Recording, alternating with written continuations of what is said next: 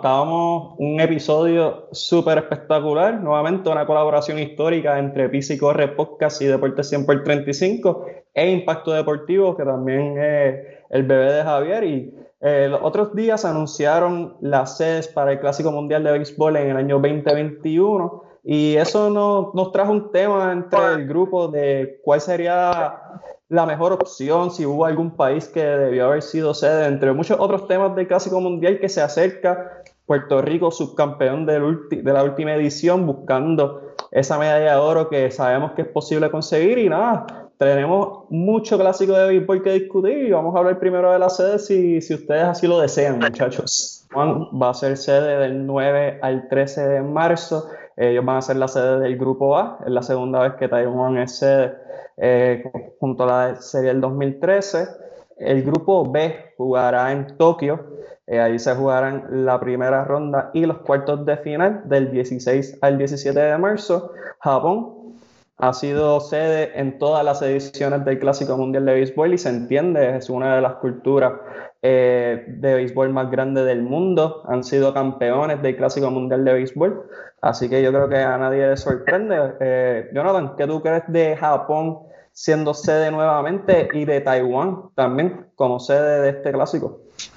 Bueno, de Japón yo no tengo ninguna duda que es un sitio perfecto para ser sede del Clásico Mundial de Béisbol, por la sencilla razón que tienen la segunda mejor liga profesional de béisbol en el mundo, siendo la de Japón, y los japoneses son unos fanáticos bien fiel a la hora del, de ver el béisbol. La que a mí me trae mucha disyuntiva es cuestión de Taiwán, donde ellos pasan a un estadio de 20 mil personas cuando el de Tokio tiene 46, 40, caben 45 mil, el de Phoenix caben 48 y en el de Miami caben 36. Si esto se trata de negocio, pues no me hace sentido de que hayan cogido a Taiwán como, como ustedes, pudiendo coger Corea del, Corea del Sur, que es uno de los países que también es una meca del béisbol.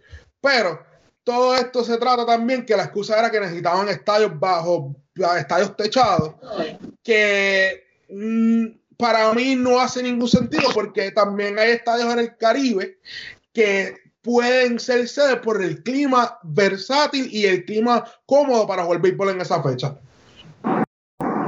No, también mencionaron, uh, ya que vas a mencionar que hay techo en, en ciertos de estos parques, Chase Field en Arizona va a ser sede de la primera ronda del grupo C de marzo 13 al 17. Es la tercera vez que son sedes. Primero fue en el 2016, el segundo fue en el 2013. Y como mencionó Oscar al principio de la transmisión, Marlin Park va a ser sede durante todas las rondas. En la, va a ser sede de la primera ronda del grupo D del 14 al 18 de marzo. Eh, los cuartos de finales del grupo C y D serán del 19 al 20 de marzo y las semifinales y finales del 21 al 23 de marzo. Javier, ¿cuál es tu opinión acerca de Arizona y Miami como sedes para este clásico mundial? Mira, antes de dar mi comentario sobre.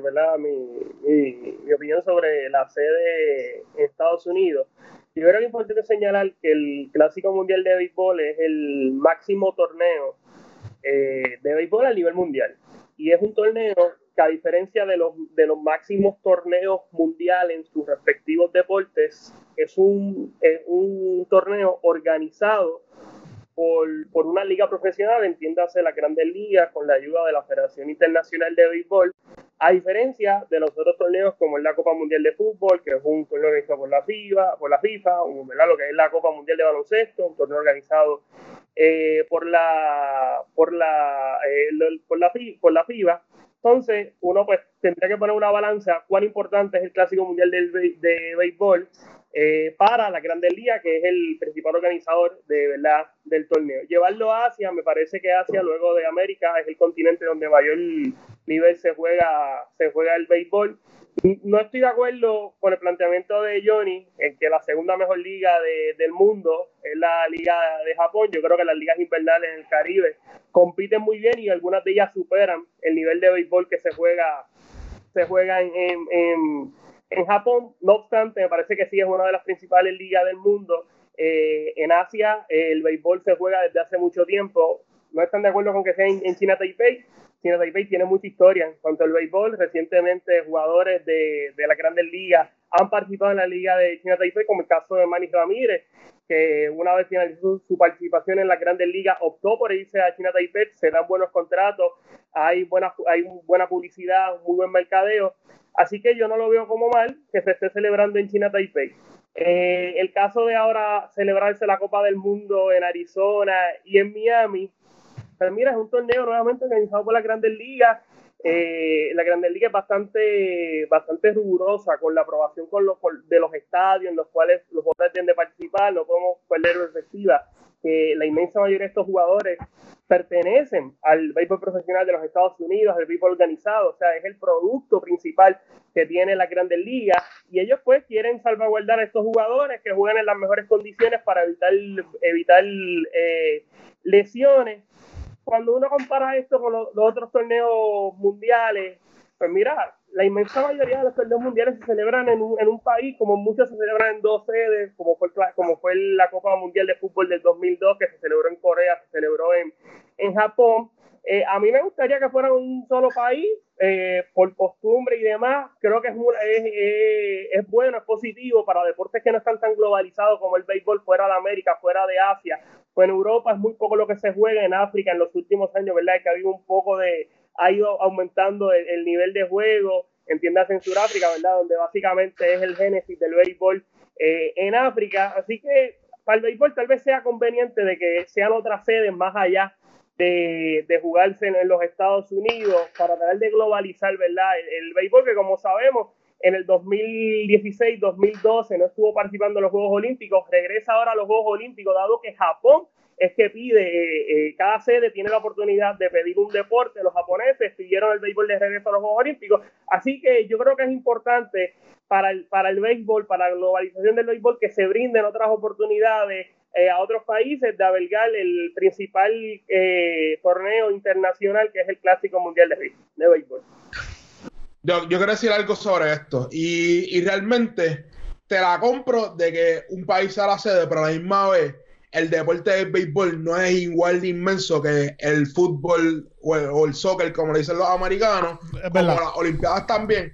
Y a la misma vez, tú no puedes decirle a un ejemplo a Canadá que está pasando por su invierno cuando se juegan los, los el clásico. Mira, vamos a vamos, vamos, vas a hacer sede este año porque tú no sabes cómo va a estar el clima allá. Además de que si tú vas a hacer sede, tú no le puedes dar un ejemplo a Egipto, a pesar de que Egipto tenga equipo o no tenga equipo, la sede porque no mucha gente sigue el deporte en ese país. So, hay que ser más estratégico a la hora de repartirse. Yo entiendo que lo quieren expandir a través del mundo, de que quieran hacer un espectáculo, pero si lo van a hacer sede, que sean países como Japón, Estados Unidos, o puede hacer una serie del Caribe dentro del, puede hacer una serie del clásico eh, dentro del Caribe, como puede hacer una sede de República Dominicana, Puerto Rico, eh, hasta la misma Cuba, si quieres expandir el deporte, hasta ahí, por región, si lo quieres hacer Pero Johnny, Johnny, si la estrategia es globalizar el deporte, poniendo como sede Arizona, poniendo como sede a, Miami, a Japón, eh, ciudades y países, caso de Japón, con mucha historia del béisbol, pues no, no, no está globalizando el deporte. Yo creo que el deporte hay que llevarlo en sitios donde no se estén practicando impactar nuevas eh, nuevas eh, a nuevas personas. O sea yo creo que es importante. O sea el, el, béisbol se ha quedado atrás en ese sentido. Ahora pues han tratado de cerrar esa brecha llevando verdad la serie en la serie a Londres llevándola acá a Puerto Rico a México y demás pero yo creo que ahí, ahí el, el, béisbol se ha quedado atrás en comparación con otros deportes como el baloncesto, que ya es un deporte que se juega, o sea, en, cuanto a selecciones nacionales, cualquier selección le pudiese dar un palo a cualquier selección, siempre con Estados Unidos lleva sus caballotes, caso de, del fútbol y otros deportes, yo creo que ahí la grandes ligas, siendo, ¿verdad? Eh, prácticamente el ente regulador del, del béisbol, porque lo es así, es el organizador del máximo deporte. Yo creo que no ha hecho el mejor trabajo en cuanto a llevar el deporte a otros países, hacerlo un deporte que se juega a nivel global. Javier, yo creo el problema ha sido que si tú quieres expandir el deporte, tú lo haces a través de la liga. Pero el torneo del clásico, que es un torneo que, que realmente esto, un, al final del día, el béisbol, el clásico, para las grandes ligas, el clásico es un negocio. Ellos tienen que generar dinero. Tú no puedes ir a experimentar a un país que no tiene ese reach de fanáticos y perder dinero para que después cancele el torneo. Yo, para eso está como hacen ellos, que enviaron a los Yankees, a los Rexos a Londres, que envían a, a, los Marlins y a los Mets a Puerto Rico, que envían a, eh, juegos a Australia, juegos a Japón. Para eso sí existe la liga de las grandes ligas. Pero el clásico es un, es, lo deberían empezar a, ver, a visualizar como el mundial, porque el béisbol no tiene un mundial, el mundial del béisbol de, alto nivel, donde tú puedes ver los mejores jugadores del mundo representar a sus países. Tú no puedes irte a experimentar con ese proyecto y más que está en su infancia. Esto no lleva tanto tiempo como la gente piensa. So, hay que, hay que empezar poquito a poquito con el clásico y con la liga de Major League ir expandiendo poco a poco. Sí, están atrás, y esto es lo último, están atrás en cuestión de expandir la liga, pero están haciendo, están tratando de hacer su trabajo. Muchachos, antes, antes de seguir, Oscar, ¿algo más que quieras añadir? Porque voy a hacer una pregunta acerca de la sede. No, estaba. Me escuchan bien ahora, ¿verdad? Sí, perfecto. Este, estoy de acuerdo con, con ambos, claro, está, hay que globalizarlo, pero también esto es un torneo que, este es que la quinta edición, si no me equivoco. Quinta edición, correcto. 2006, 2009 y do, 2010, eh, 2006, 2009, 2013 y 2017, claro. Eh, poco a poco, claro, está también eh, lo que veo que está haciendo Estados Unidos en cuestión de llevarlo a México, llevarlo a Londres, a Puerto Rico ya ha venido varias veces, no es la primera vez. Dominicana fue ahora, este año, antes de que pasara todo este revolú de lo del coronavirus. Y ayuda, claro está, no podemos ir a empezar desde tan rápido que esperar tanto, o sea, que, que todos los países no no, no, todos los países empiezan a ver lo que es el deporte, como dice Javier, el, deporte, el máximo deporte, que estoy de acuerdo, claro, lo mío es la pelota toda la vida, pero el para mí yo siento que es el deporte más pagado que hay, por lo menos en Estados Unidos, y no es el más no es el más que tiene fanaticada, porque ya solo sabemos que es el soccer. Pero sí, por lo menos en cuestión de dinero, esa gente se está metiendo dinero, que algo están, algo están haciendo bien, algo bien está haciendo el deporte, aunque están haciendo sus cambios. Y este, nada, está bastante interesante lo que está sucediendo. Hay que ver ahora también cómo van a hacer este año con esta liga este, corta, la temporada corta. Mira, aquí Abraham dijo que ya hablara. Ya estoy hablando, Abraham, mala mía. Que estaba dejando a los muchachos, con lo suave. ok, eh, haciendo un resumen de lo que dieron los muchachos, ambos tienen un punto válido de que las grandes ligas estipula que esto es un torneo para poder mercadear el producto a diferentes eh, públicos, pero Basabe también tiene una razón en que es un torneo organizado por Major League Baseball y lo que quieren es poder recibir ingresos. Así que también hay un problema de cuál es el propósito del torneo y que se lleve esa filosofía a la par con lo que ellos quieren hacer. Habiendo dicho... Miguel, es que la Grandes Ligas no necesita hacer dinero a través del Clásico Mundial de Béisbol. O sea, yo creo que la Grandes Ligas debe dejarle el Clásico Mundial de Béisbol a que lo haga la Federación Internacional de Béisbol, como pasa en todos los deportes, que el ente regulador del principal torneo nacional es la Federación Internacional de, de, de verdad, deporte. Fíjate, Javier, a mí... El béisbol está el Premier, el Premier 12, pero el béisbol de la Grandes Ligas no puede ser un obstáculo para la Federación Internacional de Béisbol. Y desafortunadamente, a mi entender, sí ha sido un obstáculo. ¿Por qué ha sido un obstáculo? Porque no para el torneo para que participen los jugadores en los Juegos Olímpicos. Porque no para el torneo para que los mejores jugadores le den los permisos para que los mejores jugadores participen en el Premier 12. O sea, el principal obstáculo, a mi entender, para brindar un buen espectáculo más allá del Clásico Mundial de Béisbol ha sido la, la Grandes Ligas.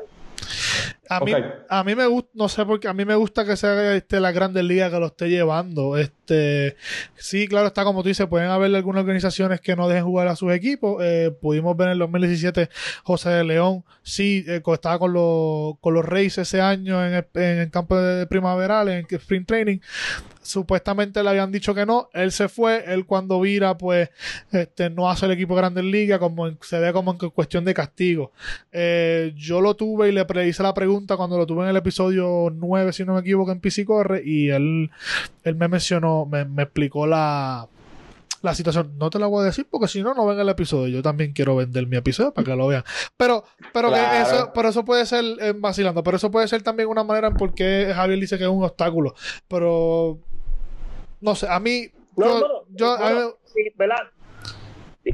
¿verdad? Ahora que tú argumentas eso, me parece que es importante, ¿verdad? El hecho de que lo haga el Clásico Mundial, pues en teoría garantiza que los mejores jugadores de la que lo haga en la Grandes Ligas, garantiza que los mejores jugadores de la liga pues participen. Para lo que yo voy, a diferencia de todos los deportes, o sea, no es, el, no es una liga en ente regulador del máximo torneo de, de selecciones nacionales. Y eso es lo que voy. Yo creo que el, la, la, la Grandes Ligas debe brindarle la oportunidad a la Federación Internacional de, de Béisbol que sea el organizador del torneo, que se haga unos eliminatorias más allá de solamente tener, creo que van a participar, se van a dividir en tres grupos, me parece de seis cada uno, son 18 más los 16 que ya están clasificados estamos hablando de 34 países que estarán buscando la clasificación a los Juegos Olímpicos. Me parece que ese número debe ir aumentando y yo creo que el, el, el que debe de, el, la, el ente que debe de, de, tratar de globalizar el deporte no es una liga profesional, debe ser la Federación Internacional de Béisbol.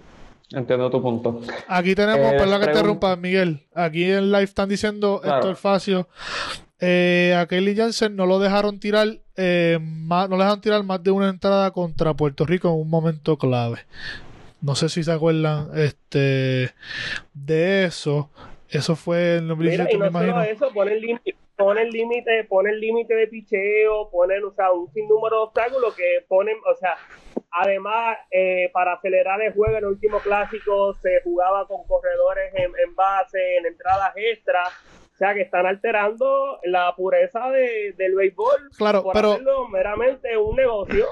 Pero ahí lo, lo, están haciendo para. Están velando de su, de su inversión. Porque esos peloteros, toda la mayoría de esos peloteros que están ahí son inversiones de ellos. Mm. Que no pueden hacer. Por eso que acá a Jansen no lo dejaron tirar más de una entrada.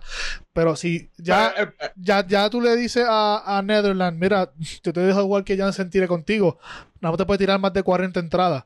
Un ejemplo, que es muchísimo, pero un ejemplo, 40 entradas, pero así es que hacen también sprint training, porque eso es como un sprint training, pero con más eh, emoción, porque a la, hora de la verdad, hablé con Joe Jiménez, me lo dijo en la entrevista, y hace la semana pasada hablé con él, él nunca él jugó en el clásico y tiró en el clásico antes de hacer el debut en Grandes Ligas. Y él dice que su debut en Grandes Ligas fue en el clásico.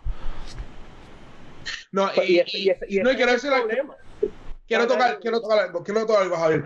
El punto es, el béisbol de Grandes Ligas ha sido muy orgulloso por todos estos años y esa es la razón por qué el deporte no es más grande. Ahora, y saliendo, eh, saliendo de esa premisa, el clásico es la única manera que nosotros, los fanáticos del béisbol, podemos ver estos grandes jugadores representar a sus países. Lamentablemente es la única razón porque Major League es, no ha sido, no ha sido ah, completamente abierto dejar a sus jugadores irse por las inversiones grandes que están haciendo con cada jugador. Porque si tú quieres ver los mejores jugadores del mundo, no va a ser un jugador que se está ganando 100 mil o se está ganando un millón o dos millones de dólares. Van a ser jugadores que los equipos de grandes ligas están haciendo inversiones muy grandes diciendo esto. Para mí, el clásico no tiene, el clásico trae una emoción diferente a pesar de que tenga todas estas restricciones. Y en las Olimpiadas, las últimas Olimpiadas que se jugó por la regla del jugador en segunda se implementó para eh, a, hacer el juego más rápido. Porque lamentablemente el fanático común no se va a sentar a ver un juego de 14, 15, 16, 18 entradas como un fanático como nosotros o gente que le apasiona el deporte. Yo, para mí, ver un juego de 19 entradas es bien emocionante. Yo lo veo más. No mucha gente lo va a ver así. Yo lo veo más para este cuidar a los lanzadores, ¿sabes? Esos son tipos, las balas se gastan. Eh, es, un es un torneo que sí, que es el torneo, por hablando del clásico o de las Olimpiadas. Las Olimpiadas en ciertos deportes es el torneo más grande que tú puedas estar en tu vida en, base al deporte que tú practicas.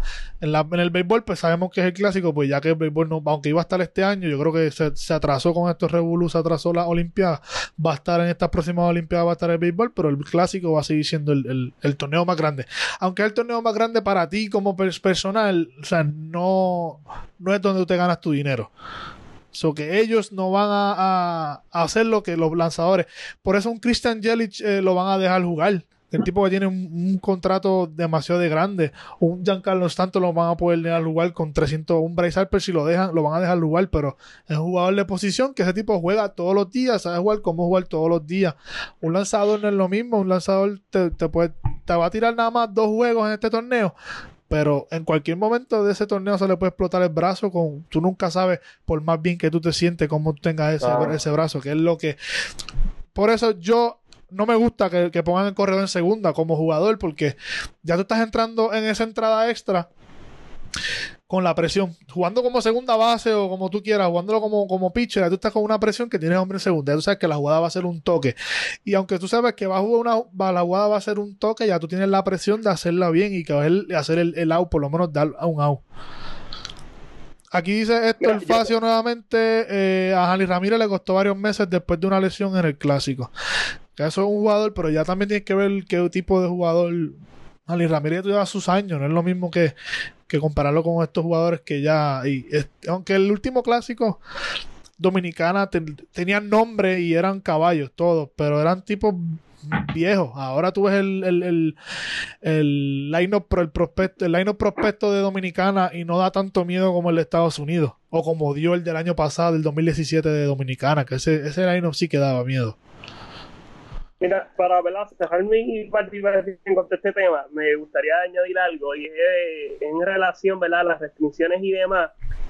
Eh, mira, yo sigo insistiendo que el principal, el principal obstáculo ¿verdad? para el desarrollo o la, el, que se pueda explotar el Clásico Mundial como se puede explotar, lo es la misma Grandes Ligas y es muy cierto, ¿verdad? Que estos jugadores tienen contratos multianuales, multimillonarios, que tienen su seguro, que si se lesionan. Algunos, pues, algunos pueden ser hasta pueden ser hasta multianales. Sí, pueden lesionar sin nunca volver a tirar. Creo que Luis Ayala, Luis Ayala, lanzador mexicano, su última participación en el béisbol fue con México, que se lesionó tirando.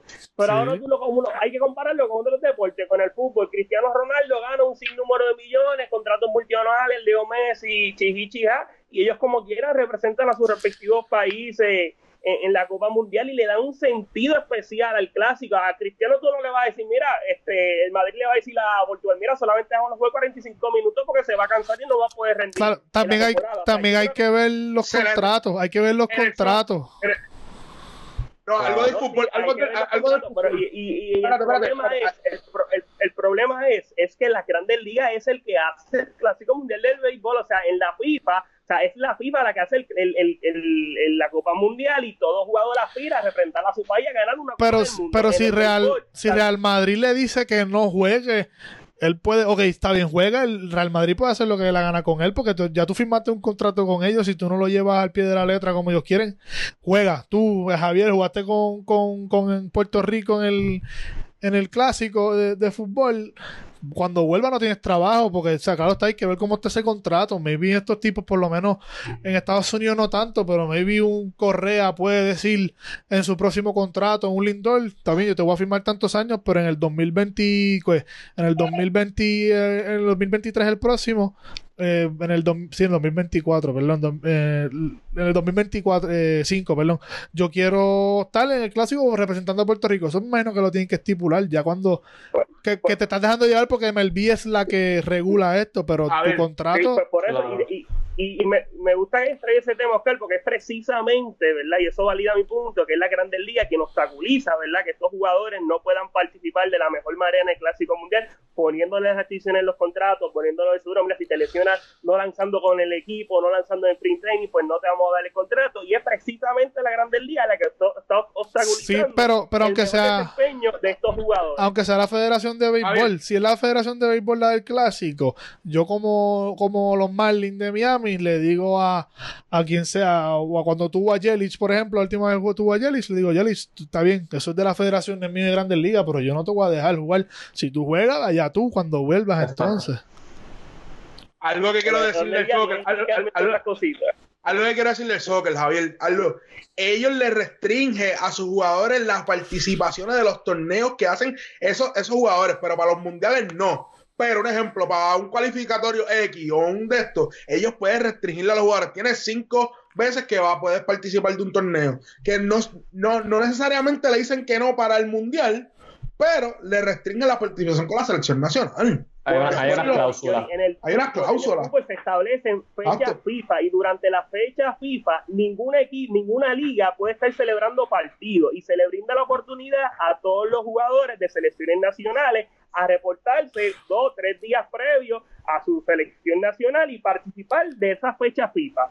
En el béisbol no mira, ni la Grandes Ligas no le da oportunidad ni a los jugadores que estén en el roster de los 40 de participar en la clasificatoria a los Juegos Olímpicos, ni le va a dar la oportunidad de participar en, en los Juegos Olímpicos a jugadores que estén en el roster de los 40. Así que yo creo que la Grandes Ligas debe de, tomar cartas en el asunto y debe de cambiar ¿verdad? esa dinámica que ciertamente se ha quedado atrás en comparación con otros deportes. En estos torneos yo lo dejo en el clásico y cuidado. Yo estoy, yo por lo menos me sigo, como está, está bien, porque si yo ponle un Correa que gastaste, aunque Correa fue barato con tal, para un first un first pick Correa fue baratísimo, para un first pick en, en general. Pero Correa tú lo tienes en el roster de los 40, no llega a Grandes Ligas y me quieres jugar en el un, un clasificatorio o en el Premier 12, le voy a decir que no, porque es que ahora la verdad, ahí tú no te estás ganando el dinero pensando como Correa, tú no te ganas el dinero en eso, aunque vayas a, representar a Puerto Rico. Y, el, y si te ganas algo, el dinero de verdad lo vas a tener en Houston. No sé, a mí como está, me gusta. Le, les voy a hacer el favor a Javier de, venir y hacer un cambio de tema. Como ya sabemos, Javier está de acuerdo que tiene que haber una regulación de MLB, que MLB tiene que interferir menos, pero la realidad del asunto es que MLB sigue organizando el torneo y va a ser uno sumamente competitivo. Oscar nos mencionó lo que puede ser el lineup de República Dominicana, Puerto Rico, pues se espera que cuente con sus figuras grandes, entiéndase Francisco Lindor, Javier Báez, Eddie Rosario, entre muchos otros, pero siempre tiene que haber un capitán que navegue la nave. Así que ahora mismo no hay un dirigente técnico seleccionado para este conjunto de Puerto Rico. En el torneo pasado fue Edwin Rodríguez. Se está buscando un nuevo dirigente para Puerto Rico para el World Baseball Classic. En su opinión, yo voy a empezar con Oscar. ¿Quién es el dirigente o quiénes son los candidatos a dirigente para poder navegar esta nave? Valga la redundancia. Eh, a mí ahora puede ser que esté trending y tengo a mi pana de solo pelota, Ángel Camacho, él va, va a votar por Lino. Si dan a escoger a votar, va a votar por Lino Rivera full. Lino Rivera ha ganado varias veces en Puerto Rico, ha ganado en Dominicana, ha ganado en México en la Liga de Verano.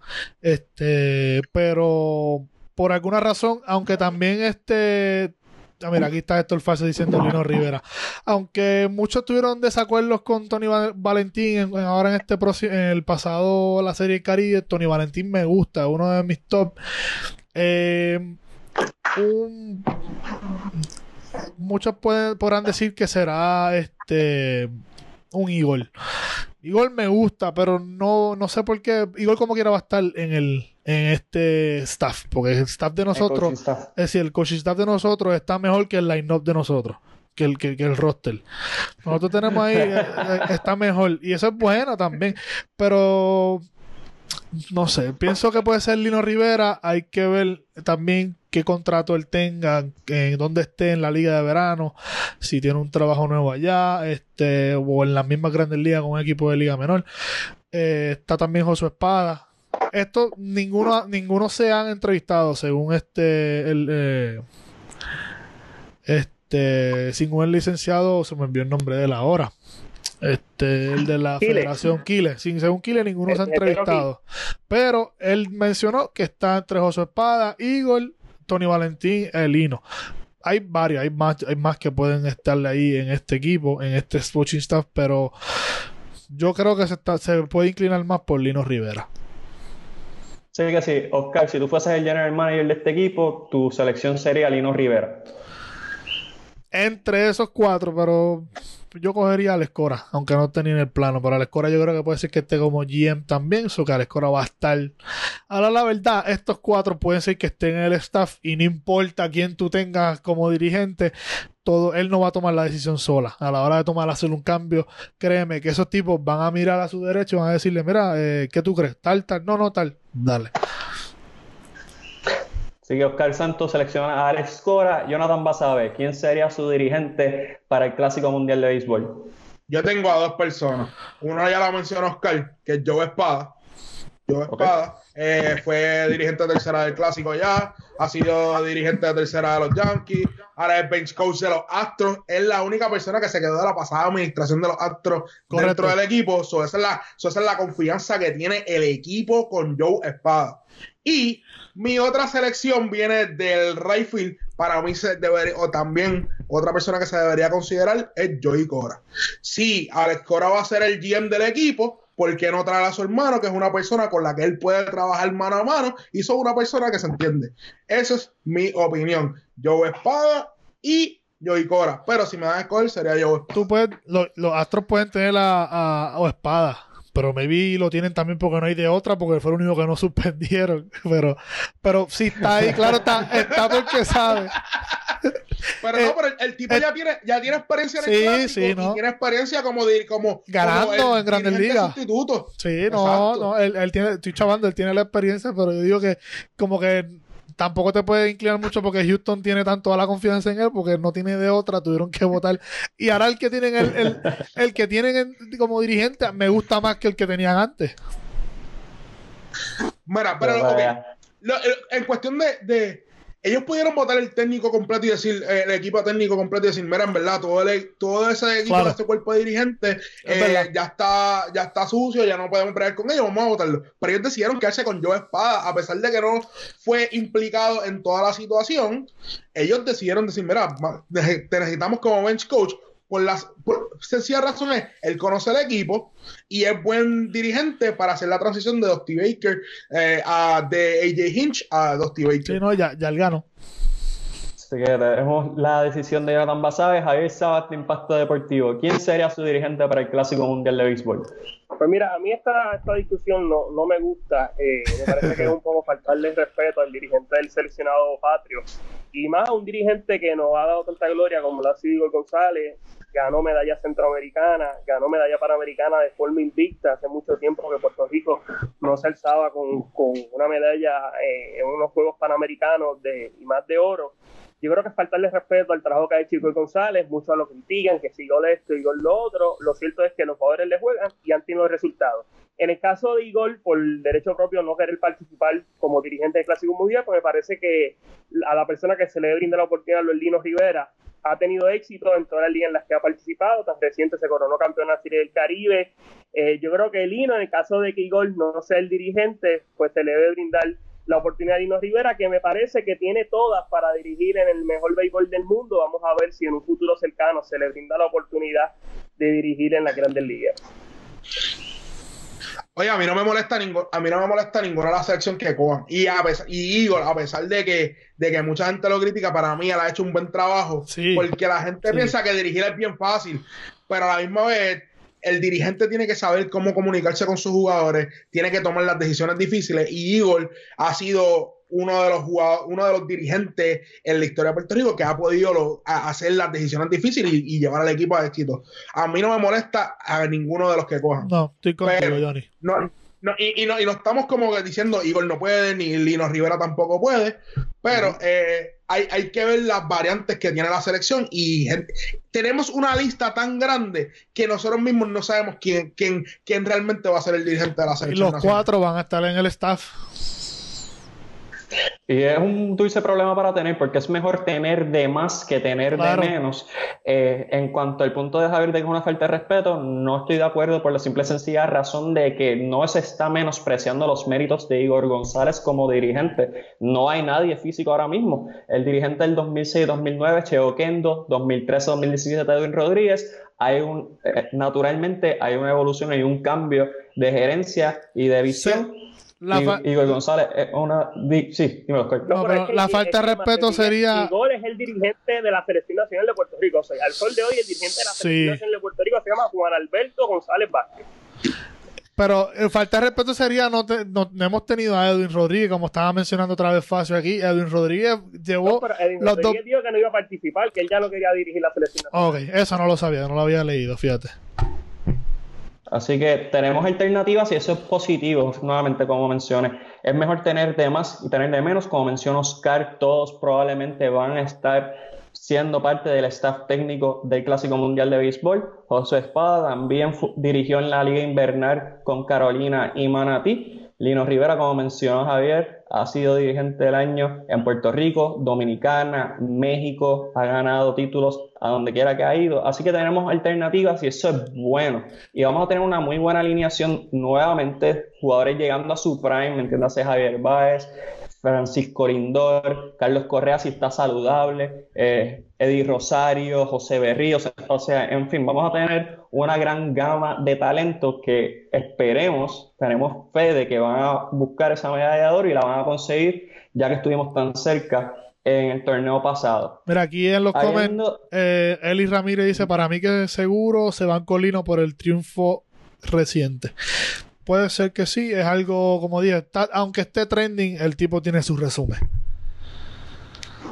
Y también conoce muy bien el juego de la República Dominicana, conoce muy bien el talento que está allá, pero... No, el juego mundial, el juego global, él, no solamente está en Estados Unidos como nosotros nos damos llevar en cuestión de jugar Grandes Ligas, tú sabes los peloteros que están jugando en las Grandes Ligas, tú no sabes los él, él ha ido, ha estado en ligas menores, en Puerto Rico, Dominicana, jugó la Liga este, de México, la de invernal y la de verano, o sea que el tipo ha visto pelotero internacional. Así que sin duda vamos a tener un staff técnico de alto nivel y nuevamente con los jugadores que tenemos ya presentes que Dios mediante puedan participar, tenemos un buen outlook para lo que va a ser nuestra participación en el Clásico Mundial. Habiendo dicho esto, tuvimos una pequeña discusión en Deportes 100 por 35 y ahora tenemos a Oscar, que es un experto de Bicicorre Podcast, acerca de ese drifting del 95. bueno, a mí me han dicho que usted es un experto, así que yo confío en mi fuente. En el 1995 hubo un maravilloso equipo que ha sido reconocido múltiples veces en Puerto Rico y debe seguir siendo el caso, que es el Dream Team del 95. Y la discusión en Deporte 100 por 35 se torna en lo siguiente. ¿Qué jugador de ese roster del 95 encajaría mejor? No quién es el mejor jugador, sino qué jugador de ese Dream Team del 95 llenaría una necesidad en este equipo potencial del Clásico Mundial. Y voy a empezar con Basabe y vamos después a ver y Oscar me da su opción. Así que vas a ver quién... En mi, en mi opinión, eh, a diferencia de, no estoy menospreciando ninguno de los jugadores del 95, ninguno de los jugadores de, para empezar con eso, antes de empezar, pero eh, el, el próximo clásico, nosotros hemos, hemos, tenemos mejor infield como colectivo que lo que tenía el del 95. No estoy menospreciando ninguno de los dos. Pero a mal, ahí peleamos. Ahí espérate, ahí vamos. Es el único, yo creo, yo, yo creo que donde, donde hace falta recursos sería en los outfield, donde en el 95 estaba Rubén Serra, Bernie Williams y Juan Igor González. Ahora, ahora aquí es donde yo voy. El jugador que encajaría para mí en el Clásico Mundial de Béisbol ahora presente sería Juan Igor González por la sencilla razón que un outfield y una presencia en el medio de esa alineación que causa estrés a muchos lanzadores de otro equipo. Todavía. Sí. Todavía. Y todavía, y todavía. Vas a ver, la pregunta entonces, si Igor González fuera tu Rey Field, ¿quién sería tu centro y tu left? Pues bueno, mi, mi centrofil sería Kike Hernández y la bomba Rosario sería mi left field. No, hay, no, hay, la bomba Rosario, no hay discusión ahí. Así que ya tenemos que Igor González en la selección de Jonathan Basabe, Javier Saba, de Impacto Deportivo y Deporte 100 por 35. ¿Quién sería el jugador que usted quisiera del 95 que fuera parte de este equipo que ahora participará en el Clásico? Pues mira, yo te diría prácticamente todo el equipo. Y me explico. Vamos, vamos a llevarlo. Oye, si me querés coger a todo el equipo, yo cojo a todo el equipo. Mira, mira, mira, porque yo creo que es importante, o sea, llevarlo al 95. O sea, al enero del 95 y, o sea, al invierno del 94-95. Yo creo que es importante llevarlo. Eh, yo estuve haciendo ¿verdad? el ejercicio y donde encontré un poquito de duda. Yo creo que Lindor yo lo tengo por encima de Rey Sánchez, así que yo lo pondría en, el campo corto. En la segunda base me tengo que quedar con Carlos Baelga. O sea, lo que hizo Carlos Baelga durante esas temporadas fue tres veces seleccionado a juego de estrella, conectó 200 imparables en dos ocasiones. O sea, era un gran bateador, bateaba por encima de los 300. Así que en la segunda base, pues me lo siento con Javier Baez, pero me tengo que ir en la segunda con, con Rey Sánchez.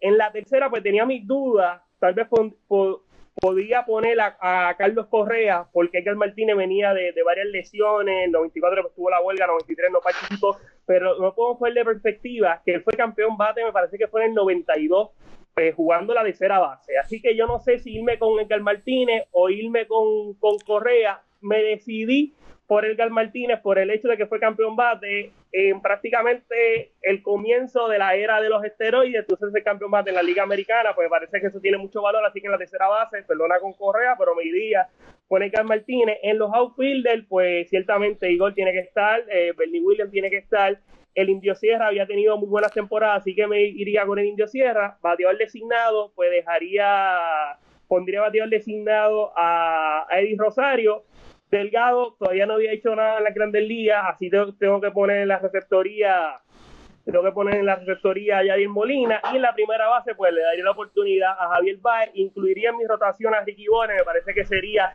tal vez hasta el primer iniciador de Puerto Rico, él había participado en Juego de Estrellas, venía a tener una buena temporada, así que José Berrío y Ricky Bones como iniciadores, closer, me iría con Roberto Hernández.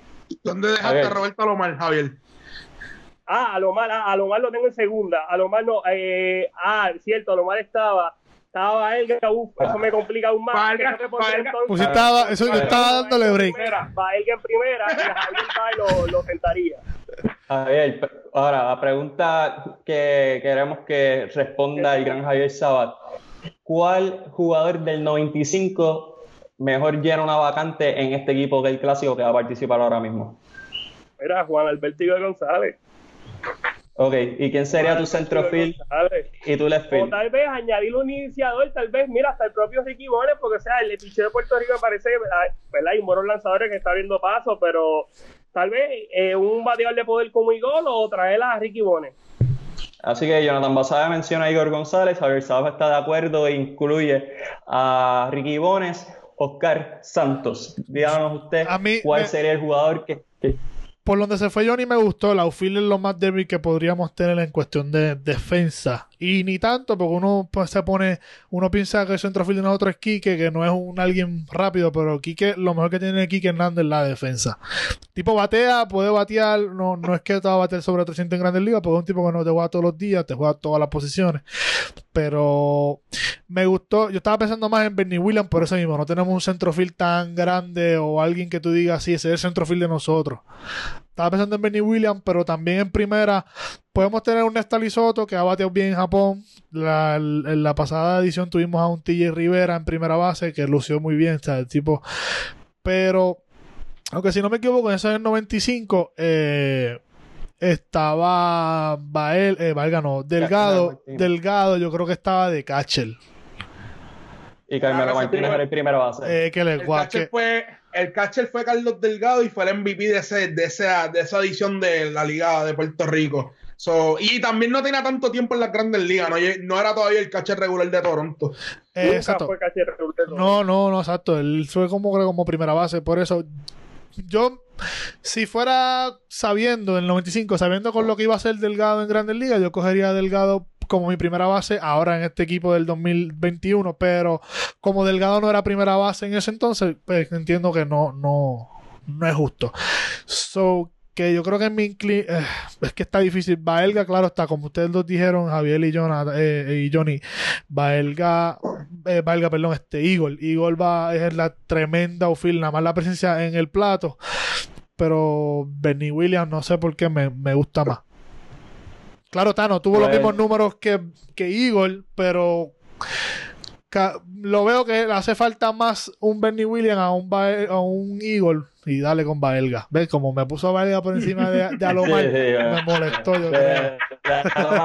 Mira, pero fíjate, ahora que tú mencionas eso, eh, es un buen tema que se puede discutir para otro otro otro podcast, y es que eh, Baelga y Alomar llegó un momento que iban a la par, o sea, Baelga de verdad que fue, a- en sus comienzos fue un gran jugador, Sí. al igual que Rubén Sierra iba a la par eh, con Igor González, que tal vez en el 95 se podía tener esa discusión de que quién era mejor de Roberto Alomar y Carlos Baelga, o sea, estamos hablando de un Baelga que tuvo temporada batiendo por encima de los 3-10, que empujaba más de 100 carreras, o sea, yo creo que tener en el 95, tener una discusión en quién es mejor de, Ba- de Baelga y Alomar, quién iba a ser mejor en el futuro, me parece que era una discusión que se podía tener mucha tela de que cortar, ya 25 años después, pues ciertamente, Alomar tal vez la mejor segunda base de toda la historia del béisbol. Bueno, eh, este reportero dominicano eh, de ESPN, se me envió el nombre otra vez. El otro día lo subí en Twitter.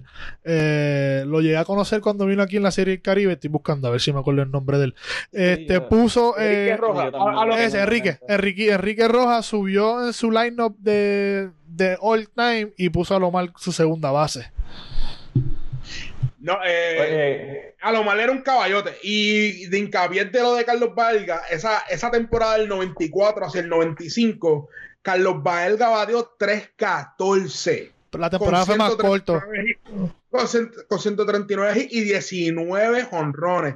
Carlos Baelga estaba produciendo. Lo más que me impresiona son los hits, 139 hits para una temporada corta porque fue la huelga del 94. Por eso es que ese equipo del 95, el Dream No. Team, se dio.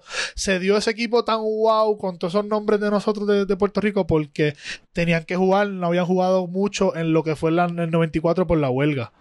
Y se puede decir que pudo dar más imparable. Tenía 19 cuando, cuando se paró la temporada. Y batiendo 3-14. ¡Wow! jonrones. Sí, el 19 es imparable. Sí, jonrones, mala mía. Ok. Ah, ok. Porque me lo aseguro. Pues para yo dar mi opinión, tomando en consideración de que yo no soy el experto en béisbol que son ustedes, yo consideraría que para llenar un vacío, Bernie Williams sería la mejor alternativa, por lo que mencionó Oscar. No hay un centrofield definido, quién sabe si hay, parece. Porque puede estar Helio eh, Ramos, claro, puede estar, que lo mencionaron ahí en los comments, pero. O sea, Helio Ramos, tú sabes que es bueno porque lo ves aquí, total, lo estás viendo aquí en Lim, tú no sabes cómo él es a, nivel internacional o en Grandes Ligas. Estamos hablando porque ya tú sabes lo, ya tú sabes lo que Bernie Williams dio, lo que Kike Hernández está dando, este Eddie Rosario está dando, o sea que por eso que Helio Ramos, pues yo no. Sí, puede ser que esté ahí haga el equipo, fine, pero no puedes compararlo con un Bernie Williams ahora mismo. Claro, cuestión de llenar un espacio o llenar una vacante, pues creo que entre él y Carmelo Martínez en la primera base serían los dos jugadores del 95 que yo escogería para que fueran parte de este conjunto, sin menospreciar a Igor González, que obviamente es uno de los mejores bateadores que ha dado Puerto Rico en su historia y cuidado si el béisbol eh, en su totalidad. Habiendo dicho esto, ahora le voy a dar la oportunidad a Javier que se manifieste. Eh, el exponente de la música urbana de Guayna mencionó que el Dream Team del 95 sería su alineación perfecta de todos los tiempos eh, para Puerto Rico. Ok. ¿Cuál para ustedes sería su alineación perfecta de un equipo puertorriqueño de todos los tiempos? Y voy a dejar que Javier empiece, después voy con Oscar y después termino con Basabe. Pero, este, Miguel, me tiraste una recta a 105 millas. Paren ahí. Al zipper. Pero usted, usted es quiero usted le puede dar. Yo le quiero dar la oportunidad a Johnny porque yo, te- yo todavía tengo una duda con quién colocar eh, En el segunda campo base. corto. No, en el campo corto tengo una duda. Creo que va a ser el único jugador de la nueva generación que voy a estar colocando, así que yo voy a dejarle a Johnny que comience por mí. Perfecto, no hay problema. Jonathan Basabe, dígame Este- quién es su equipo. Este es mi equipo. En la receptoría es Poch Rodríguez. Eso no hay que buscarlo en ningún lado. Eso no hay que buscarlo. Eso no hay que buscarlo en la primera base. Ahí es que vienen muchas muchas dudas. Para mí, para mí es Carlos Delgado. A mí me gustó Carlos Delgado. es una tremenda primera base y es underrated defensivamente, bien underrated. Segunda base, Roberto Alomar. No voy a discutir más ahí. En el campo corto, Paquito Lindor. Paquito Lindor, en mi opinión, ahora mismo está por encima de Javier Baez y de Carlos Correa en el campo corto. Tercera base. Uf, tercera base. Bueno, yo, yo si, si, si Carlos Correa se movería para tercera base, yo pondría a Carlos Correa, pero para mí debería ser Baelga, que jugó tercera base en su carrera. Eh, en el centrofil, Carlos Beltrán en Kansas City, no me lo vengan a discutir, unos tremendos centrofil. Carlos Beltrán en el centrofil, yo sé que Bernie Wheeler era un caballote, pero Carlos Beltrán en el centrofil. Rayfield, Igor González. Digo, espérate, espérate. No terminado, no terminado. No terminado. No terminado. Muchacho, me dio calor. Como el outfield no hay, no hay posición, mi left sería Roberto Clemente o lo switcharía, pondría a Igor en el left field y a Roberto Clemente en el right field por el rifle de, de brazo. Mano, mi equipo. Pero Igor González era el left field y Roberto Clemente en el right field. Ok, ¿y lanzador inicial? Eh, wow. Te lanzador, voy a un minutito. Lanzador inicial, me pusiste a pensar, me pusiste a pensar ahí.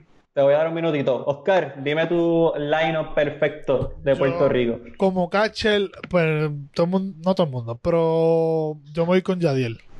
Me gusta más Yadiel a la hora de, de, llevar el juego. Me gusta más, eh, no sé. Yadiel, eh, eso pues, puede ser que esté en Tommy Dame todavía con mucha gente eh, por ahí. Primera base estoy contigo yo, Delgado. Segunda base yo me voy con Alomar. El Ciore también Lindor. El problema de tener a Alomar y a Lindor es que se van a pelear por el número. Pero eso allá ellos. yo, yo, yo no voy a pelear por el número. Tercera base la tengo vacía, fíjate, no sé. Este sí, Baelga jugó tercera base. Podría escoger un, un, Edgar Martínez también, pero Edgar Martínez lo puedes poner como DH, que puedes poner entonces poner, tener los dos a la vez. Eh, como tú dices, Correa sí juega a tercera, pero Correa juega a tercera nada más en el clásico. No podemos considerarlo como una tercera base. Aunque. Digo, pero lo puedes mover. Sí, pero no, no, si no, sería, eso sería muy fácil entonces hacer el line-up a la hora porque te la juega la tercera, pero no una tercera base. En el okay. yo me voy con Igor González. Que aunque te juega right field, pero lo el outfield pues tú lo puedes mover hacia el left field y te va a hacer la misma, te va, ¿sabes? No, sí es distinta, la posición es distinta jugando, pero, pero, este, me, me gusta más Eagle en el left. Beltrán, como tú dices en el centrofield, Beltrán en lo que fue en los Mets y en Kansas City fue un animal. Y hasta el mismo Houston, cuando Houston estaba en la Nacional. O sea, no Houston cuando ganó, el Houston en la Nacional. En el right field, Clemente va a decir todo el mundo, está bien, pongo a Clemente, pues para ir va a ser como todo el mundo, ser cool como todo el mundo. Pero yo digo, yo digo, yo digo que todos esos números, nadie le va a romper el récord. ¿Quién es el mejor récord en el bateo? Ty Cobb es el que tiene el récord en el bateo en average por, por temporada, creo que, que, si no me equivoco. Esa, esa época, esos tiempos no es lo mismo que ahora, jamás y nunca. Tú pones a Clemente a jugar ahora y lo más seguro no va a batear lo mismo que te estaba batiendo ni te va a llegar a los 3000, pienso yo. El pichón era el mismo. Ahora, con la tecnología que tú tienes ahora, esos tipos saben qué secuencia tú estás buscando, que no estás buscando. Si hay un dicho que, que Roberto Clemente dijo, me tiras afuera, como si tú me tiras afuera te doy doble. Si me tiras adentro la bola desaparezco. Claro, pero ahora no sé. Yo Clemente es Clemente, sí, claro está, no estoy quitándolo porque claro, no, no, no se le puede quitar quién fue Clemente. No lo vimos jugar, por lo menos yo, yo, no sé si ustedes, yo creo que estamos contemporáneos los cuatro, no lo vimos jugar, podemos ver video. Ninguno, ninguno. Pero eso es lo único. Lo pongo por eso, porque es Clemente y hay que tenerlo, pero yo sé, si lo pones ahora a jugar a, a, batear con estos pitchers de ahora, tú te pones con, o sea, esos tipos un 105 millas de un zurdo, o un Randy Johnson a 100 millas también, que el, tipo te mide 8 pies y medio, y la bola te la está dejando en la trocha, está difícil. No, eso es lo que yo pienso. Por eso es que tuve esos números bien estúpidos antes, que son números que el tipo te batió 56 juegos corridos dando hit. Hay que ver qué pitcher habían, cómo era el, béisbol. Yo siento, yo, yo digo que cada año se pone el béisbol es, este año del béisbol va a ser mejor que el año pasado. En cuestión de, de cómo van mejorando y van adaptándose estos peloteros. ¿Y lanzador, Oscar? Este. Uno puede decir ahora y decir un, un berrío, pero un Javier Vázquez. Javier Vázquez, si no me equivoco, tuvo, tuvo 200 ganados, yo creo. Tuvo más de 200 ganados. Este. Me voy con, con Javier, yo creo. ¿Y vas a mencionaste lanzador o.? Javier Vázquez, John Candelaria, eh, verdad. Eh, hasta el mismo, hasta el mismo Joel Piñero, mira, lo voy a mencionar, pero en verdad, si vamos con uno, Javier Vázquez, Javier Vázquez yo creo que ha sido uno de los mejores lanzadores prominentes de la isla, que ha tenido mucho que tuvo éxito en la Grandes Ligas. Javier Sabas, ¿tienes un listado o, voy yo? Eh, Mauro, como tú quieras, puedes meter mano, te escucho. Eh, pues yo de receptor me voy con Iván Rodríguez. Eh, primera base me voy con Peruchín Cepeda, o sea, un salón de la mm. fama que sin duda no, no se puede obviar, no, no menospreciando la carrera de Carlos Delgado, pues más de 450 cuadrangulares, o sea, leyenda también, pero Peruchín Cepeda, Hall of Famer, segunda base, Roberto Lomar, Hall of Famer, Francisco Lindor, campo corto, futuro Hall of Famer, lo digo desde ahora y digo que va a ser MVP esta temporada. En tercera base les tengo algo sorprendente. No sé si jugó tercera base, sé que jugó como campo corto, pero en mi tercera base yo tendría a Wilfredo Coco Cordero. El, que me conoce, pues sabe que yo soy criollo, pero yo no he visto bateador más recio que Wilfredo Coco Cordero con los indios de Mayagüez. Así que mi equipo todos los tiempos no podía dejarlo fuera. Mi left field sería Ángel Pagán. Uh, Necesitaría alguien un buen bate, un buen guante eh, y alguien que me cobra mucho espacio. Carlos Beltrán en centro field sin duda y Roberto Clemente definitivamente en el right field, mencionando algo que, que dijo Oscar, él menciona que obviamente los lanzadores ahora son más potentes, pero algo que se sabe de Roberto Clemente es que era una persona que técnicamente era hipocondríaco. Él siempre decía que tenía alguna dolencia.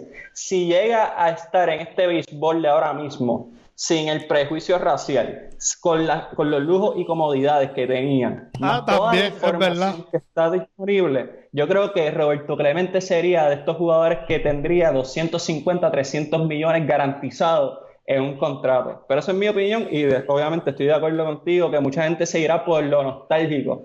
Pero en cuestión del histórico, yo pienso que si poniendo a Roberto Clemente en esta era, sería muy, muy interesante ver lo que pudiera hacer. Y bateador designado, sin duda, Edgar Martínez, Hall of Famer también.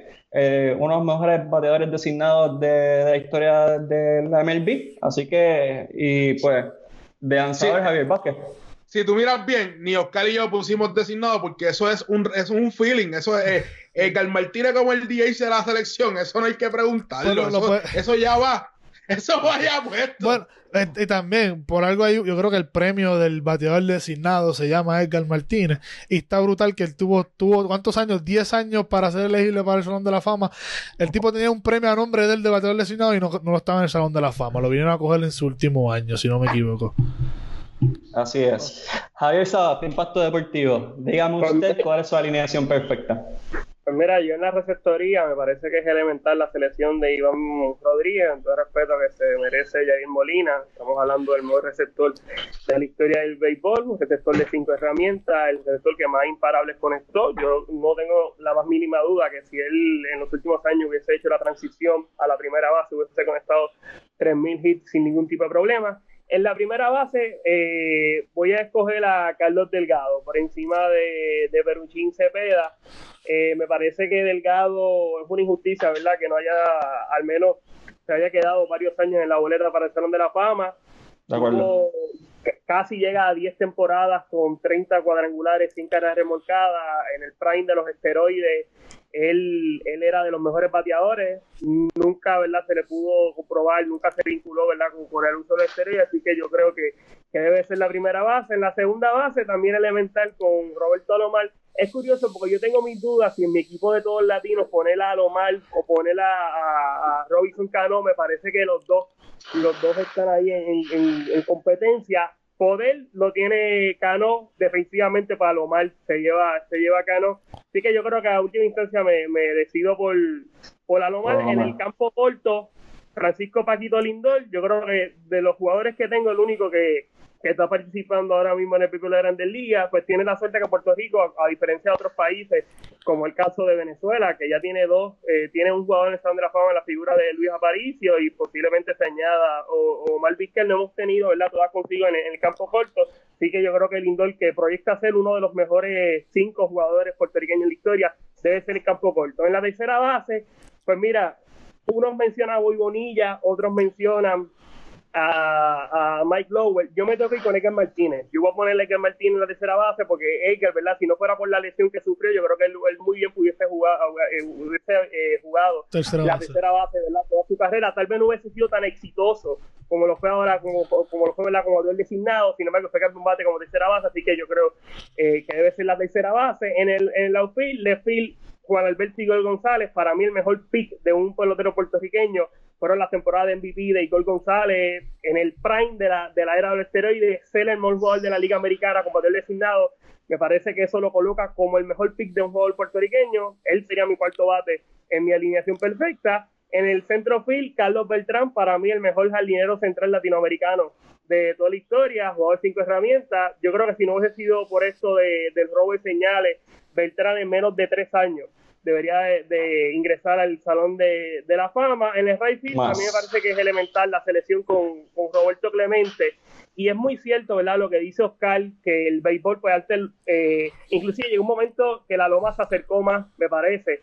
Eh, y antes, pues, pues, los promedios de bateo, si uno checa los promedios de bateo de estos grandes jugadores de los Yankees, como el caso de Joe Mayo, Lugeri, Beirut, o sea, eh, eh, más atrás, son promedios de bateo este, absurdos. o sea, una cosa fuera, fuera de este mundo. Pero, pero hay que, hay, hay que reconocer que antes no tenían la preparación que tienen ahora, no tenían, ¿verdad?, la, eh, la nutrición que tienen ahora, eh, tan riguroso que son, no los dejan participar en las ligas invernales. Yo creo que el llevar a Roberto Clemente, ese moreno de casi seis pies de estatura, con un brazalete, al, a, esta era, yo creo que Clemente es muy fácil, se podía ir de tú a tú con esos grandes jugadores, así que yo lo tendría en el right.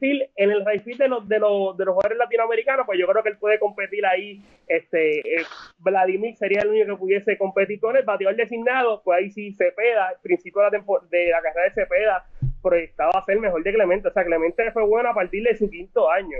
Eh, el caso de Cepeda, desde que llegó, novato del año, un gran jugador, sería mi del designado. El lanzador, pues mira, tenía mis dudas si John Candelaria, porque la efectividad de John Candelaria eh, fue mejor que la de Javier Vázquez. Pero Javier Vázquez ponchó 2.000, me parece que fueron 2.500 bateadores, estuvo cerca de 2.500 ponches. O sea, y Javier Vázquez se retiró a 34 años. Y él lanzaba 200, 200 eh, entradas y ponchaba 200. O sea, Javier Vázquez, si hubiese seguido, para, yo no tengo la más mínima duda que Javier Vázquez hubiese llegado a los 3.000 ponches. Y yo creo que no hay ningún jugador en que haya llegado a los 3.000 ponches. Bueno, recientemente llegó Belander y llegó Sabatia, para mí ambos Salón de la Fama. Parece que no hay ningún jugador que haya llegado a los 3.000 ponches que no esté en el Salón de la Fama. Y Javier Vázquez bien se, se pudo haber convertido en el primer jugador en, llegar a los 3.000 ponches que no, ingre, que no ingresara al Salón de la Fama. Me parece que sería mi lanzador mi lanzador, ¿verdad? del equipo perfecto de Puerto Rico. Relevista, Willy Hernández, lo tengo ahí con, con Roberto Hernández, en caso de Willy, pues todo el mundo sabe, fue el jugador más valioso, eh, fue, fue Young en un momento donde relevista no es como ahora que lanzaba una entrada, podía lanzar, ahora lanzaba a veces dos bateadores, un bateador, antes los relevistas lanzaban sus entradas, o sea, sí. lanzaban 100 entradas por, temporada. Ya eso no se va a ver tampoco. Así que él sería, él sería mi, mi, mi relevista y el lanzador zurdo, pues Terín Pizarro. Eso, eso es elemental, la selección de Terín Pizarro como lanzador zurdo. Me parece que ha sido el, el, lanzador más exitoso de, de la pelota invernal. Javier, eh, Javier, Mira, por ahí comentaron. Javier Vázquez. Ajá. Javier Vázquez, antes, antes de hacer un cambio rápido, Javier Vázquez tuvo cuatro temporadas con más de 200 ponches y tuvo 2.500 ponches en su carrera en 14 temporadas. Y, a los 34. Eh, 2005, para ser exacto, 2536. Y, y pichaste a los 34 años nada más. Y le eh, eso así. Fuerte con mi, él cerró fuerte con Florida. Tuvo un primer, una primera eh, primera parte de temporada mala, pero cerró muy fuerte. Aquí en los comen, aquí en los comen están diciendo en primera base a Polky y en segunda a José Vidrio. Aquí yo creo que ya están vacilando, para que serían un rato este. Bueno, no, pero Eso fue si fácil. se deja llevar tal vez por lo que hicieron el invernal. Ah, no, seguro también. Pero yo sé que. Una leyenda. Yo sé que Facio lo está haciendo por joder. Eh, Facio puso My Lover en tercera, lo, lo mencionó este. Javier fue que mencionó My Lover en tercera, ¿verdad? También. Correcto. Yo tengo aquí al Martínez, pero podría considerar eh, el, eh, exacto. Sí, sí. Y, y My Lover tuvo sus años buenos. My Lover llegó campeón en Grandes Ligas también. Con Boston. Y fue jugador más valioso de una final. Exacto, de la Serie Mundial. Eh, aquí, eh, la pregunta, Elis Rodríguez la pregunta de los 64 mil chavitos, ¿ganaremos nuestro primer clásico? Es posible, uno puede ponerse, mira, Elis Romero también habló, JC Romero fue un buen del sur en Grandes Ligas, fíjate, para relevista, como relevista. Aunque tuvo su revolú en el 2006 con, con los como que lo tomaron a Basil, que lo tomó Basilón, creo que fue con, con este, el señor de los Phillies. Eh, Jimmy Rollins. Con Jimmy Rollins. Sí. Pero pregunta si ganaremos nuestro primer clásico. Uno se cree que no, porque uno se deja llevar por el line-up de, de. Tú ves el roster de Estados Unidos. No, Dominicana ya no da tanto miedo. Ponte a mirar el. el, para mí me da miedo más cuando estaba en el 2017, pero tú miras el de Estados Unidos. El de Estados Unidos sí te puede dar miedo. Esa es mi, una preocupación, pero Venezuela en el 2017 tuvo un line-up que tenía a Miel Cabrera, tenía a a José Iglesias, si no me equivoco, tenía a, a Altuve. Carlos, González estaba en ese equipo. Carlos González, Altuve, como tú dices. Eh, yo creo que este Víctor también. Pablo Sandoval. Pablo Sandoval, eh, un Félix Hernández lanzando. Ese, ese por nombre, ese tipo, ese equipo era para ganar. Y Puerto Rico lo cogió, no sé cómo. Tenía un buen equipo, no es como que no sé cómo, pero les dio este un poquito de fresco y sudaron dos o tres en Venezuela. Pero que no creo que estemos muy lejos de la realidad de ganar Víctor Martínez, gracias Facio. Este, no creo que esté muy lejos de la realidad de podamos ganar este nuestro primer clásico. Si nos dejamos llevar por nombre, claro está, Estados Unidos va a ganar, Dominicana siempre va a tener buenos, buenos nombres. Pero ahora la verdad yo creo que Puerto Rico siempre saca la cría de donde no, no la tiene, no sé cómo, y nos unimos todos y esa gente este, terminamos eh, luciendo como nunca hemos lucido. Oscar, algo que tiene, algo que tiene la, selección ahora para el clásico de béisbol. Es que ya esos jugadores que jugaron ese clásico anterior eran jugadores que estaban empezando su carrera en las grandes ligas, estaban ahí en la cúspide de, de ser grandioso. Ahora estos jugadores como Javier Baez, que antes para los Cubs era pieza de cambio, ahora es una pieza importante dentro del equipo, eh, que viene con, una madurez diferente que tuvo en el clásico pasado. Y la otra, la otra cosa que tenemos también por encima de cualquier otro equipo es la unión de esos jugadores. Ellos son un equipo, porque muchos de estos equipos hacen sus selecciones y vamos a jugar vamos a jugar y, no crean esa unión que es bien importante en un equipo. A pesar, hay equipos que no son los mejores jugadores individuales, pero son el mejor equipo como uno. Pero lo viste este año. con los Nationals y Houston. Mira Washington, mira Washington. Washington es un vivo ejemplo. Ese equipo, ese equipo ah, Houston tenía mejores jugadores en cuestión de su alineación, pero eh, los nacionales era un equipo en conjunto. Y eso es lo que Puerto Rico tiene. El núcleo de nuestra selección es el mismo del último clásico. Y eso es una, una, virtud que tiene esa selección de Puerto Rico que puede ser que nos ayude a lograr ese, ese, esa montaña que hemos tenido ya en los últimos pasados dos clásicos. Sí, no, y, y los Nationals tenían tremendo equipo, no es que no tenían, pero nombre por nombre, pues tú vas a ir contra Houston, va a ganar. No, y tenía, las señales. Bueno, de, nada valió porque mira, los Nationals como jugaban, jugaron este, cuatro juegos en no, fueron cuatro juegos en Houston, ¿verdad? En Houston. Mira para allá. Y ganaron. Y, ganó allá, o sea que ninguno ganó en su casa. O sea que las señales, si las tuvieron, de nada vale este. Porque ellos, ellos probaron que fue en el 2017, no en el 2020, en el 2019. O sea, que quién dice que las tenía. Puede ser que sí, pero como quiera, de nada valió porque no ganaron ningún juego en Houston, ganaron todo en, en Washington.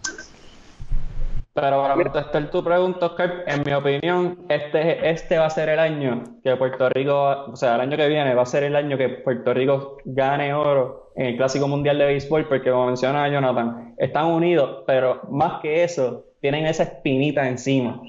Y esa espinita se la van a querer sacar. Ya saben que Estados Unidos probablemente va con todo. Y no hay nada que le guste más a un borico que ganarle a un estadounidense. Así que yo pienso que va a ser nuestra, nuestro clásico. Mira, Miguel, y me gustaría verla contestar la pregunta que hizo el, compañero. Este, mira, yo creo que a la tercera pudiese llegar la vencida, y tenga de le diga la vencida, y el béisbol es un deporte que la bola es redonda, viene en cajas cuadradas. ¿Quién hubiese pensado? Se juega un diamante. Que Puerto Rico iba a ser finalista, un equipo verdad que contaba con iniciadores como Orlando Román, que nunca lanzó en el béisbol de Grandes que tiró muy bien ante la República Dominicana, eh, y verdad, Nelson Figueroa era nuestro principal iniciador, que hubiese sido si ese partido allá en San Francisco se hubiese atrasado por lluvia y se le brindara oportunidad a Nelson Figueroa a lanzar. Yo creo que ahora el equipo de Puerto Rico llega, como muy bien dijo Johnny, eh, llega más maduro. O sea, estamos hablando de que Paquito Lindor muy bien pudiese serlo. O sea, es el mejor eh, campo corto del béisbol de la Grandes Ligas, correr en plenitud de condiciones, pues es de lo mejor eh, Javier Baez, Eddie Rosario, que pasa por debajo del radar. O sea, Eddie Rosario ha tenido una gran carrera, un jugador, un pelotero sumamente consistente, que siempre está rondando los 280. Eddie Rosario era para estar, Eddie Rosario era para estar en el juego de estrella en el 2019. Pero es que en cuestión de votación, esto es por fanáticos, pues no, pero en cuestión de números, él era un, un, un All-Star. Sin duda, sin duda. Y, y, llegan lanzadores mucho más maduros, o sea, Berrío que también lanzó en el, en el 2013, siendo sumamente joven, 19 años parece que tenía Berrío en ese entonces, llegó a ponchar a, Robinson Cano, o sea, llegan más maduros. Para mí Berrío estos próximos años eh, se va a colocar como uno de los mejores 10 iniciadores del béisbol de Grandes Liga por su ética de trabajo, por la recta que tiene, eh, y otros lanzadores como el caso de José de León, que llegan más maduros, el propio Jorge López, Teplugo, eh, Joe Jiménez, Chugaldía. El Derek, un Derek Rodríguez. Derek, Rodríguez, que, ha lanzado muy bien. O sea, yo creo que si, si, me van a, si a mí me preguntasen cuál ha sido la mejor selección o cuál podría ser la mejor selección que Puerto Rico presentó en el Clásico Mundial, yo creo que esta, esta edición compara muy bien con la del 2006, que ya eran jugadores que estaban comenzando, ¿verdad? Eh, estaban, estaban tirando sus últimos cartuchos como Bernie, como Iván, como el propio Carlos Delgado y demás, yo creo que esta,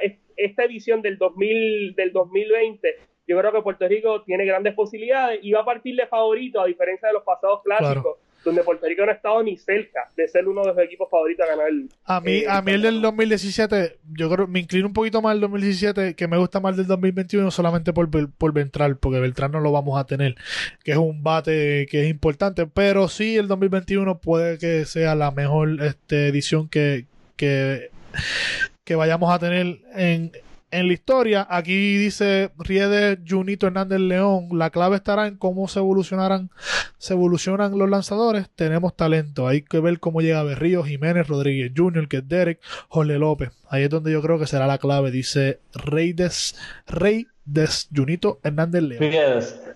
Mira, y a, Riedes. que a mí me gustaría, un pelotero que a mí me gustaría que formara parte de la selección nacional, eh, lo es Nestalí Soto.